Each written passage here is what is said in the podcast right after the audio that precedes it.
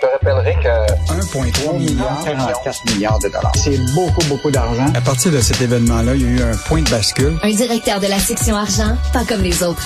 Yves Daou. C'est le tango des employés de bureau. Tous pleins d'ardeur pour le labeur, très en douceur et sans douleur, c'est le tango des princes du bordereau. Tout plein d'ardeur pour le labeur, d'accord, mais tout sans douleur, en toute douceur, ça, je suis pas sûr, Yves, parce que d'être honnête avec les employés de Revenu Canada, ça a l'air que c'est pas payant du tout.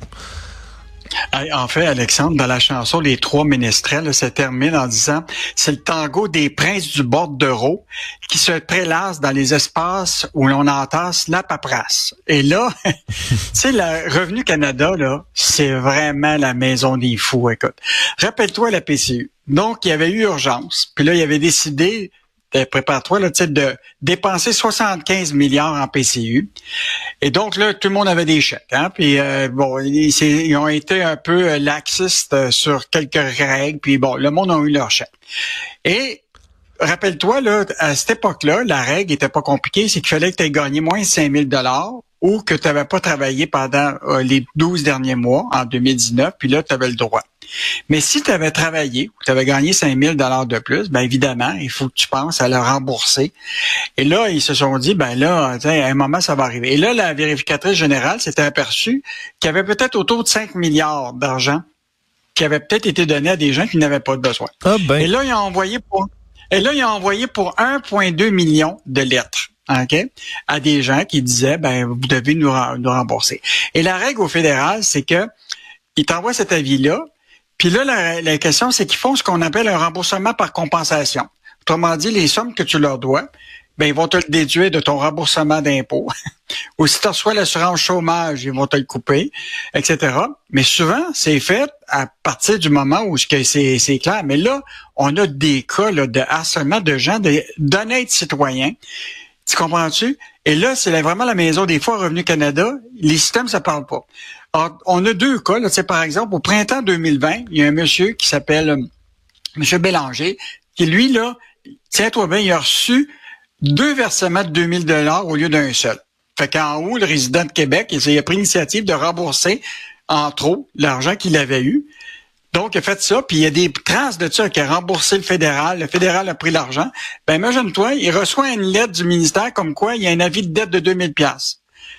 Et donc, imagine-toi, en plus de l'avis, il, il devait avoir un remboursement de 1951,65. Ben, ils ont pris son remboursement. c'est avec ça, c'est un cas. L'autre cas de Julien Cardinal, il y a 20 ans. Au printemps 2020, il a reçu euh, euh, le, 2000 dollars qu'il n'avait pas le droit. Alors, sa mère a dit, ben écoute, il faut que tu le rembourses. Il paye par Interact toute l'information. Ben imagine-toi encore aujourd'hui, il reçoit des, des avis de cotisation. Donc, euh, écoute, c'est comme, tu sais, c'est comme le système Phoenix. Tu te rappelles le système Phoenix hmm. fédéral? Tu as des gens qui reçoivent des, des, des chèques de paie puis qui n'ont pas le droit, d'autres qui sont pas payés. Ben là, dans le cas de Revenu Canada, là, c'est, écoute, c'est, on dirait que les systèmes, entre le moment où ils reçoivent l'argent, la question des, des, des avis de cotisation, puis les fonctionnaires qui commencent à regarder ça. Tu sais, il dit la dernière fois que j'ai appelé, euh, la dame me dit qu'il y avait des agents spéciaux qui s'occupaient de ce dossier-là. Quand tu as des agents spéciaux, ça se peut très bien qu'ils sont en train de ça maintenant, puis tu vas peut-être avoir une réponse dans dans plusieurs euh, plusieurs mois. Mais ce qui est intéressant, à euh, l'exemple, c'est toujours la même affaire. C'est que ces gens-là, 2000 pièces, ça peut être énorme, tu comprends ben Tu sais, ceux, qui gagnent des, des, des, millions, là, quand même qui sont pas remboursés dans, dans leurs affaires, c'est pas grave. Mais tu sais, les gens qui ont pas beaucoup d'argent, comme ce jeune-là, Julien Cardinal, ou le monsieur qui est à la retraite, comprends-tu? 2000 pièces c'est important. Ben oui. Et donc, moi, je pense qu'ils doivent faire, c'est pour ces gens-là, c'est quand il y a des cas de dossiers comme ça, là, au lieu de se payer par compensation, qui leur, qui leur laisse l'argent, mais c'est à Revenu Canada de faire son travail, puis de mettre des, des, des, fonctionnaires à, à bien regarder leur système, puis être capable de... Écoute, ce matin, là, Alexandre, on reçoit toutes sortes de courriels de gens. Il dit, il dit, je suis dans la même situation, j'ai reçu 4000 pièces. Le gouvernement m'a fait parvenir une lettre indiquant que j'avais reçu 2000 de trop. J'ai fait les remboursements de 2000, puis là, il m'envoie une lettre. Il m'a envoyé une lettre de quittance. le fédéral, il a envoyé une lettre de quittance. mais il réclame encore à tous les trois mois le 2000 dollars. Écoute, c'est vraiment la... Écoute, Moi, je me dis, tiens, à l'ère du numérique, comment ça se fait qu'on est encore rendu à, à une situation comme celle-là? Bah, c'est d'excellentes questions à poser, Yves. Là, surtout que là, là, c'est, c'est des échos des soubresauts qui nous parviennent. On est en 2023, là, en août 2023. ça s'est donné la PCU il y a maintenant, c'est, c'est des années, là, littéralement. La PCU, ça a été donné. 2020. Ça fait des années maintenant que ça a été donné la PCU. je comprends que ça a passé très vite tout ça pour tout le monde, mais ça fait des années que la PCU c'est quelque chose qui qui est censé être terminé, qui est plus censé être dans le vocabulaire en ce moment. Puis déjà qu'il y avait beaucoup de questions à se poser sur la manière dont ça a été distribué tout ça la PCU, mais là que ça continue encore d'être un fiasco des mois et des années après ben, c'est très clairement déplorable. Il y a une boutique qui a fait les frais malheureusement de ce de cette économie qui fait faillite en ce moment, mais le problème c'est qu'il y a des clients eux qui sont laissés de côté. En fait, Alexandre, dans tous les cas de faillite, là, c'est toujours le consommateur qui finit par payer. Parce que tu sais que les consommateurs, là, c'est pas les créanciers garantis. non. Quand il y a des faillites, là, c'est les banques qui se payent en premier.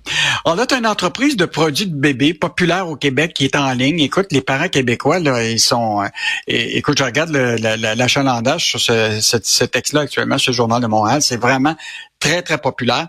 Et donc, euh, imagine-toi, il y a déjà le 9 août dernier, la boutique avait engagé des influenceurs pour faire la promotion, pour inciter les gens à acheter des produits sur Facebook. Il y a des gens qui ont acheté des produits et tout ça. Imagine-toi, quelques jours plus tard, ils annoncent euh, leur faillite complète. Et donc, là, évidemment, les gens se retrouvent sans le produit, sans remboursement. Et quand on parle de plus que 1000 clients euh, qui doivent être euh, normalement euh, remboursés.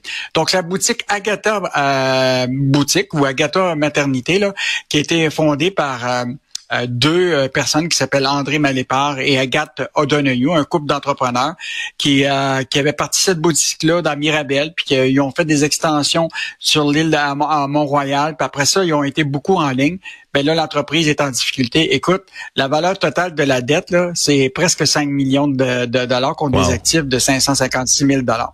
Donc, le manque à gagner est presque 4 millions. Euh, donc, tu sais, par exemple, Marie-Lou Chartrand, là, d'Amosque, compte parmi les créanciers non garantis, elle a acheté un siège de bébé euh, en ligne à 459 le 15 juin dernier.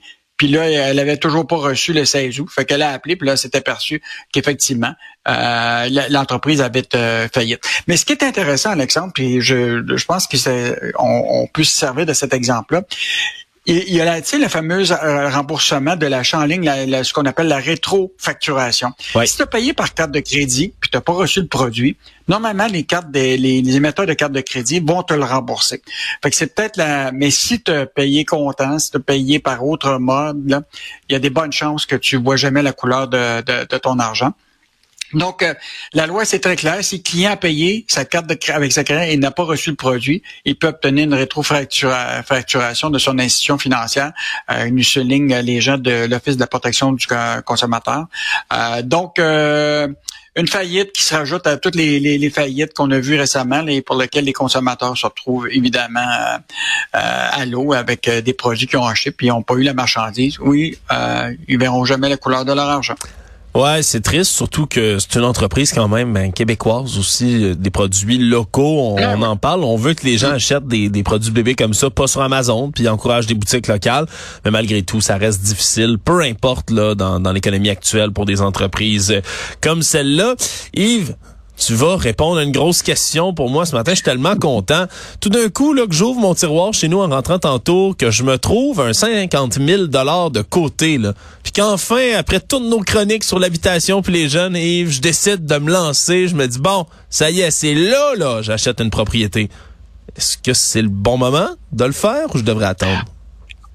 En fait, Christian Larochelle, euh, qui est notre euh, chroniqueur immobilier, reçoit beaucoup de questions. Et là, il y a justement euh, un couple qui, a envoyé une question. Ils ont dit, on a 50 000 on compte acheter une maison éventuellement, mais on se demande, est-ce que ce serait mieux de mettre l'argent, mettons, à quelque part, puis le faire fructifier, puis attendre, ou commencer à le mettre. Et euh, a fait le, le, travail.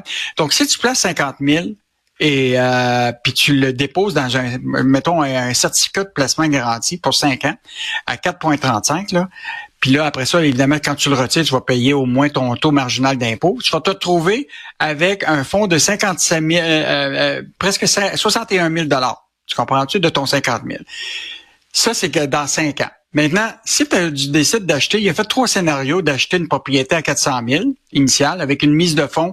Il y a trois scénarios. Achat immédiat à 50 000 ou un achat dans cinq ans avec une augmentation des valeurs de 3% des maisons ou un achat dans cinq ans avec une augmentation des valeurs de 5% des maisons. Et c'est sûr que si tu attends, c'est clair que tu vas payer pas mal d'intérêts sur cinq ans euh, dans, dans, si tu achètes beaucoup plus tard. Donc, ce qu'il dit, c'est que dans le fond, pour éviter de payer plus d'intérêts, OK, ben peut-être que ça vaudrait la peine de prendre ton, ton, ton, ton 50 000, Bien, évidemment, tu vas, si tu as 50 000, cette étape-ci, tu vas être obligé de payer la prime de la SCHL, hein, qui est un pourcentage parce que tu mets pas 20 de, avec 50 000, mais il demeure pas moins que tu vas peut-être être gagnant et payer moins d'intérêt sur, euh, sur la période si effectivement les valeurs des maisons ont augmenté de 3% ou de 5% dans... Donc, euh, une bonne chronique qui permet aux gens de voir est-ce que ça vaut la peine de l'acheter maintenant. Évidemment, tu sais très bien que bon, le, avec les taux d'intérêt plus élevés, maintenant il y a eu moins de transactions, il y a, encore des propriétés disponibles, les prix des maisons n'ont pas augmenté de façon significative, même dans certains endroits a baissé. Ça fait que c'est peut-être le moment de commencer à regarder si tu as 50 000, mais si tu l'as pas 50 000, ben oublie ça, tu n'achètes pas de maison puis tu loues encore. je vais aller gratter mes fonds de tiroir rendus à la maison, Yves. Je te reviendrai avec le, résultat final, m'appiler mes scènes puis mes pièces, me voir si c'est suffisant quand même là, pour euh, m'acheter quelque chose. Mais sinon, qu'est-ce que je vais faire, Yves? Ben, je vais continuer à travailler fort au bureau. Hein? Pas le choix. Yves Daou, merci. Alexandre. Tous pleins d'ardeur pour le labeur, très en douceur et sans douleur, c'est le tango des princes du bordereau qui se prélasse dans les espaces où l'on entasse la paperasse.